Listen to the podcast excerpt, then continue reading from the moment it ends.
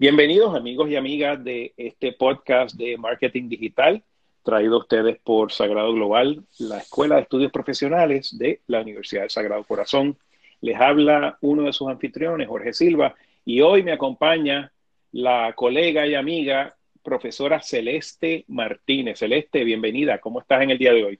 Todo muy bien, muy contenta de estar aquí nuevamente contigo y con los que nos escuchan. Sí, que de hecho, Celeste, te comentaba en otro episodio, ya tenemos visitantes que nos escuchan desde Guatemala, Colombia, Brasil, Argentina, El Salvador, México, República Dominicana, España y por supuesto los Estados Unidos. Así que tenemos una audiencia amplia y espero que estén disfrutando de este podcast. Les sugerimos a todos los que nos están escuchando que si no lo han hecho todavía, se suscriban al podcast porque de esa manera les llega una notificación automáticamente todos los lunes cuando nuestro episodio más reciente sale publicado. Así que con que vayan a su aplicación móvil y le den al botón de subscribe o suscribir, pues automáticamente van a recibir noticias cada vez que salga un episodio nuevo. Así que, eh, pues nada, Celeste, hoy seguimos con un tema que empezamos la semana pasada, que es el tema de LinkedIn. En particular, hoy vamos a hablar sobre la creación y el uso de grupos en LinkedIn. Y me gustaría que me des un poco de, o nos des un poco de perspectiva sobre la importancia que tiene el crear grupos en LinkedIn. Y como siempre, estoy seguro que vas a tener varias sugerencias para nuestro público de cómo maximizar su uso. Así que cuéntanos un poquito en qué consisten los grupos de LinkedIn, por qué son importantes y luego entramos específicamente en, en las recomendaciones. Claro que sí. Yo he visto cómo el crear, que hay una tendencia o que se ha convertido casi en una tendencia, el crear grupos de comunidades quizás más pequeñas en las redes sociales, ya pensando en nichos en los cuales se crea esa conversación o se crea la interacción. Un ejemplo de esto eh, pues, son los, grupos que vemos en, en, Facebook, que yo estoy segura que tú y yo pertenezco a varios. Y en esos grupos, pues son espacios quizás un poco más pequeños que las páginas de negocios para tener conversaciones de temas particulares. Pero en LinkedIn es muy importante que hablemos de esa función en LinkedIn porque, como hemos hablado, es una plataforma exclusivamente para profesionales. Por lo tanto, si consideramos crear un grupo, muy probablemente la calidad de contactos, de contactos en ese grupo o de leads que puedan resultar como parte de las personas que sean parte de ese grupo sean de alta calidad desde el punto de vista de relaciones profesionales. Entonces, por eso yo pensé que era importante que incluyéramos algunos tips para que la gente no solamente se anime a crear los grupos, sino que unos tips que puedan considerar a la hora de hacerlo. ¿Y cuáles son esos, esos tips?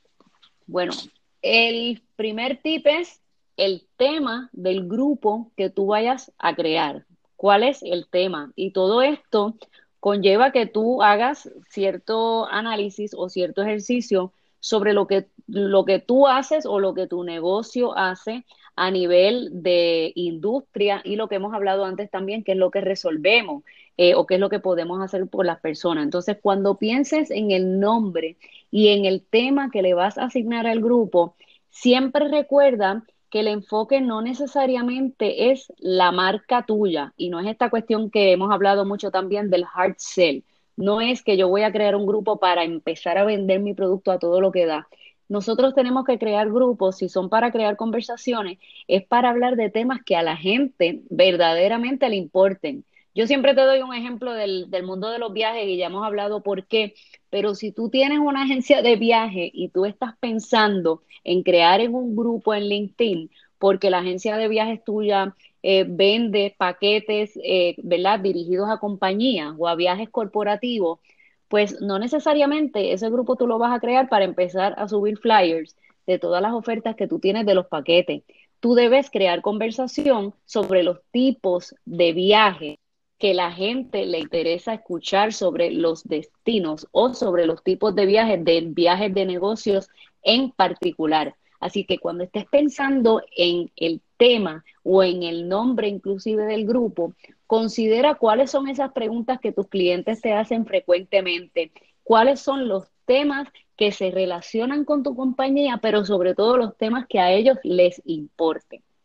Y algo que, quizás pudiéramos añadir en relación a la selección del tema o el título que le vas a dar a tu grupo es el hecho de que ya existen muchísimos grupos ya creados en LinkedIn, por supuesto, de los cuales uno se puede hacer miembro, uno se puede hacer participante de los grupos, sea por invitación o sea porque son grupos abiertos, pero eh, me parece que es, sería interesante uno, antes de decidir en el nombre que va a utilizar, hacer un poco de investigación de qué otros grupos ya se han creado en LinkedIn con nombres similares para ver si tú puedes diferenciar tu grupo, sea por tu audiencia, sea por el beneficio en particular, pero teniendo en cuenta que ya existen otros eh, grupos creados previamente en LinkedIn y que quieres evitar que haya confusión, ¿verdad? Me imagino que, estás, estás eh, de acuerdo con esa sugerencia, Celeste.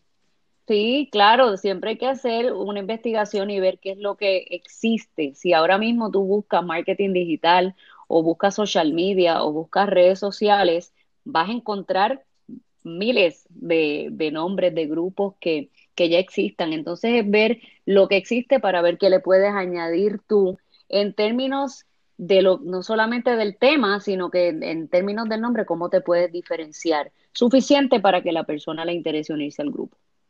Perfecto. Y entonces, ¿cuál sería la segunda sugerencia, el segundo tip? Pues ya el segundo tip va con relación a, a este segundo paso de cómo crear el grupo y es el tipo de información que debes sin duda incluir. El primero, como lo hablamos, es el nombre del grupo, pero también en los grupos en LinkedIn hay un espacio para que tú pongas el logo, ¿verdad? Si es el, el grupo que está relacionado a alguna compañía que tengas, eh, pues el logo de la compañía puede estar ahí en un buen momento para hacerlo. Quizás ahí hace más sentido poner el logo y no necesariamente poner la foto de la persona, si es una empresa. Ahora, si Celeste Martínez ahora mismo crea un grupo, que no lo tengo en LinkedIn, pero si en algún momento yo decido hacerlo, pues ese grupo probablemente sí tenga el nombre mío, porque esa es mi marca personal. Entonces ahí es algo ya, una decisión más estratégica, pero lo importante es que sepan que tienen espacio para poner una imagen o un logo. Tercero, deben incluir una descripción bastante detallada de lo que trata el grupo, porque eso también ayuda a que cuando las personas estén buscando grupos en LinkedIn, si utilizas las palabras claves, que son las los términos que las personas utilizan comúnmente para buscar grupos, tienes mayor posibilidad de que tu, de que tu grupo aparezca en esos resultados. Y finalmente, algo que es opcional, pero es muy, muy importante, es que publiques cuáles son las reglas eh, del grupo, qué es lo que está permitido y qué es lo que no está permitido. Porque esto no solamente le da claridad a las personas sobre bien cuáles son las reglas del juego, sino que a la persona que esté manejando el grupo se le va a poder hacer mucho más llevadero el proceso de moderar las conversaciones un ejemplo, qué tipos de temas se permiten o qué tipo de contenido no se permite. El más común que veo es que los grupos no se pueden poner enlaces a ninguna promoción. Es decir, que una discusión de redes sociales no puede venir eh, Celeste Martínez a vender sus servicios como, como social media manager, por darte un ejemplo. Entonces, todo eso es importante que esté por escrito para facilitarle la vida a la persona que maneja el grupo. Una buena transición a la tercera recomendación, que es cómo manejar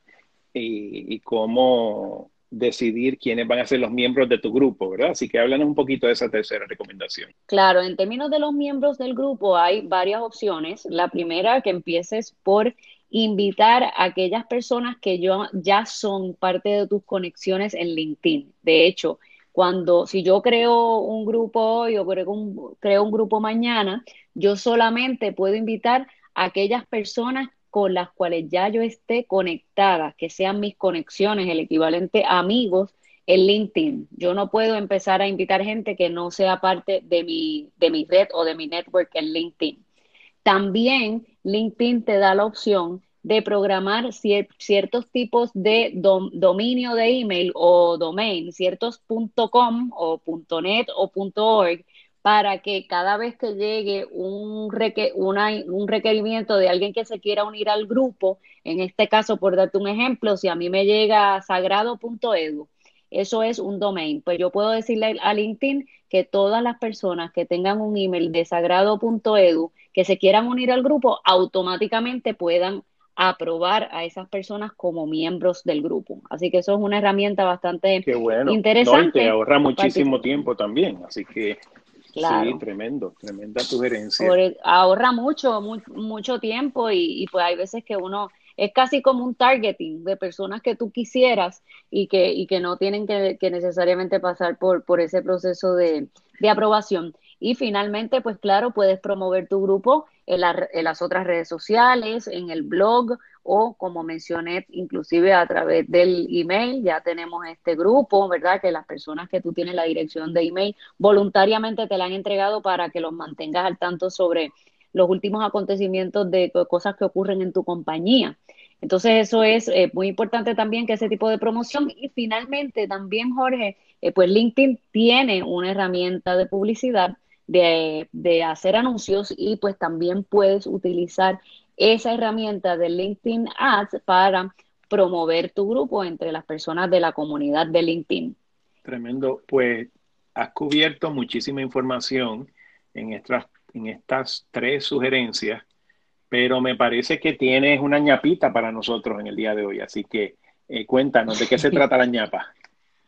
Hoy tenemos la ñapa. esto es algo nuevo aquí de, del podcast de Sagrado Global, así que pendiente que de vez en cuando van a, tener una ñapa al, al, final y bueno, que te hablé de cómo crear el grupo y de algunas consideraciones. Y ahora pues es hora de, de empezar a publicar contenido. Y ahí la ñapa es que yo recomiendo eh, comenzar a fomentar la conversación en estos, en estos grupos a través de discusiones. Precisamente esta es la razón por la cual los grupos existen para fomentar esa conversación. De esta manera, pues los miembros empiezan a hablar y van a ver también cuál es el tipo de dinámica y de, de, que hay en el grupo y de los temas que se cubren. Hay un formato que es muy útil, que es el de simplemente hacer una pregunta o subir algún artículo y decir qué opinan de esto, porque a las personas les encanta opinar y entonces ahí casi como que se sienten aludidas y se animan a comentar de una manera más orgánica. Así que esa es la ñapa del día de hoy. Pues muchas gracias, Celeste. Y si nuestro público, si nuestros oyentes quisieran aprender más sobre el tema de, estrategias de LinkedIn, ¿tienes alguna recomendación, algún curso de Sagrado Global que entiendas que deban, que deban examinar? Claro que sí, nosotros ofrecemos un curso de planificación estratégica de marketing digital que considera, ¿verdad? Como lo dice el nombre del curso, cómo hacer un plan para una campaña completa de mercadeo digital que incluye en este caso la plataforma de LinkedIn. Y otro de los cursos que ofrecemos es uno que se llama Social Listening y Comunidad Digital, y esto es una buena práctica que estemos pendientes a las conversaciones que están hablando, no solamente de nuestra compañía y de la competencia, sino todo lo que se está hablando en las redes sociales de nuestra industria, del tema que nosotros tratamos acá en, nuestras respectivas compañías y en ese curso pues ofrecen unas buenas herramientas para estar pendiente de todo eso para que nada se te escape y surgen oportunidades de crear contenido.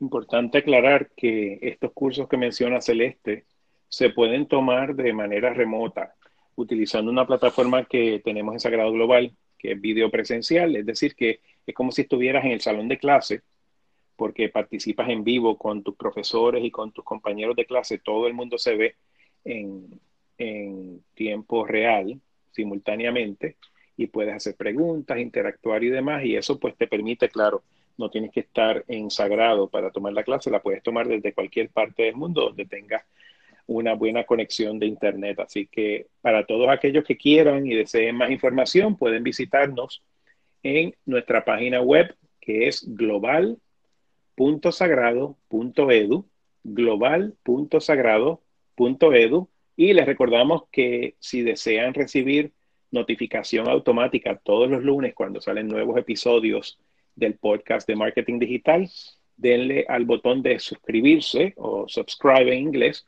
para que reciban estas notificaciones automáticamente todos los lunes en la mañana y no se pierdan ningún episodio del podcast. Así que con eso nos despedimos, Celeste, como siempre, un gusto contar con tu conocimiento, tu presencia y tu participación.